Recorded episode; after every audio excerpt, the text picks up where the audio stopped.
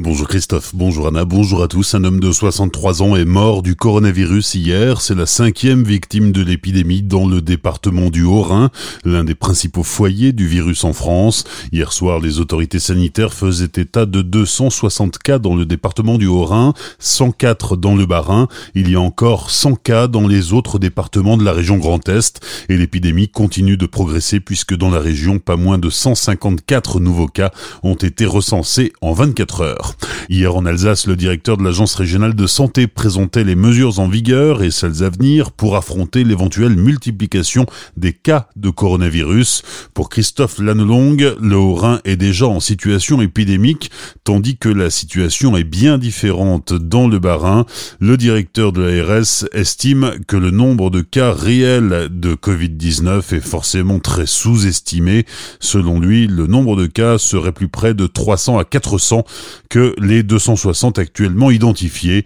Mais Christophe Lanlong reste confiant. Il estime qu'avec les mesures collectives fortes prises dimanche, on devrait voir un ralentissement de la propagation du virus.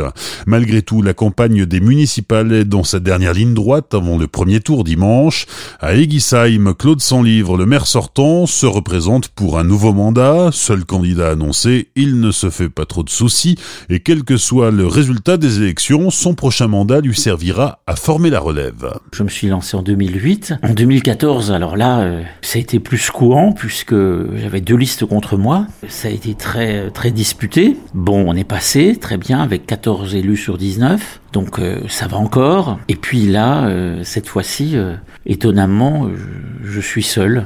Je suis donc un peu plus zen cette fois-ci. Mais c'est aussi pour continuer le travail lancé, c'est pour continuer tout ce que nous avons fait. Euh, et je l'ai déjà dit à ma liste, c'est mon dernier mandat parce que, je veux dire, il faut à un moment donné savoir passer la main. Euh, si je refais, donc si je fais ces six ans là, euh, j'aurai 25 ans de conseil municipal. C'est toute une génération. Non, après, il faut, faut passer la main. Et eh bien pas que, mais je veux dire, il faut qu'on ait ça dans cette, euh, dans nos idées, dans notre pensée, dans notre travail. C'est qu'il faut prévoir quelqu'un après moi parce que je ne repartirai pas. Des propos recueillis par Pablo Desmar. À Chervillers, le maire sortant, Olivier Solaire, est seul en piste avec sa liste. En 2020, osons plus loin pour Chervillers-Kinsville. Il oriente son programme dans la continuité du précédent mandat pour poursuivre le travail engagé. La première motivation consiste bien sûr dans ce mandat d'élu qui est sans doute celui qui est le plus proche de nos concitoyens et ces dernières six années m'ont donné goût bien sûr à cette passion incontestable et l'objectif aujourd'hui de ma nouvelle candidature euh, accompagnée bien sûr de toute mon équipe c'est de poursuivre un travail entamé et d'aller au bout des choses et permettre encore à la commune de Chervillers de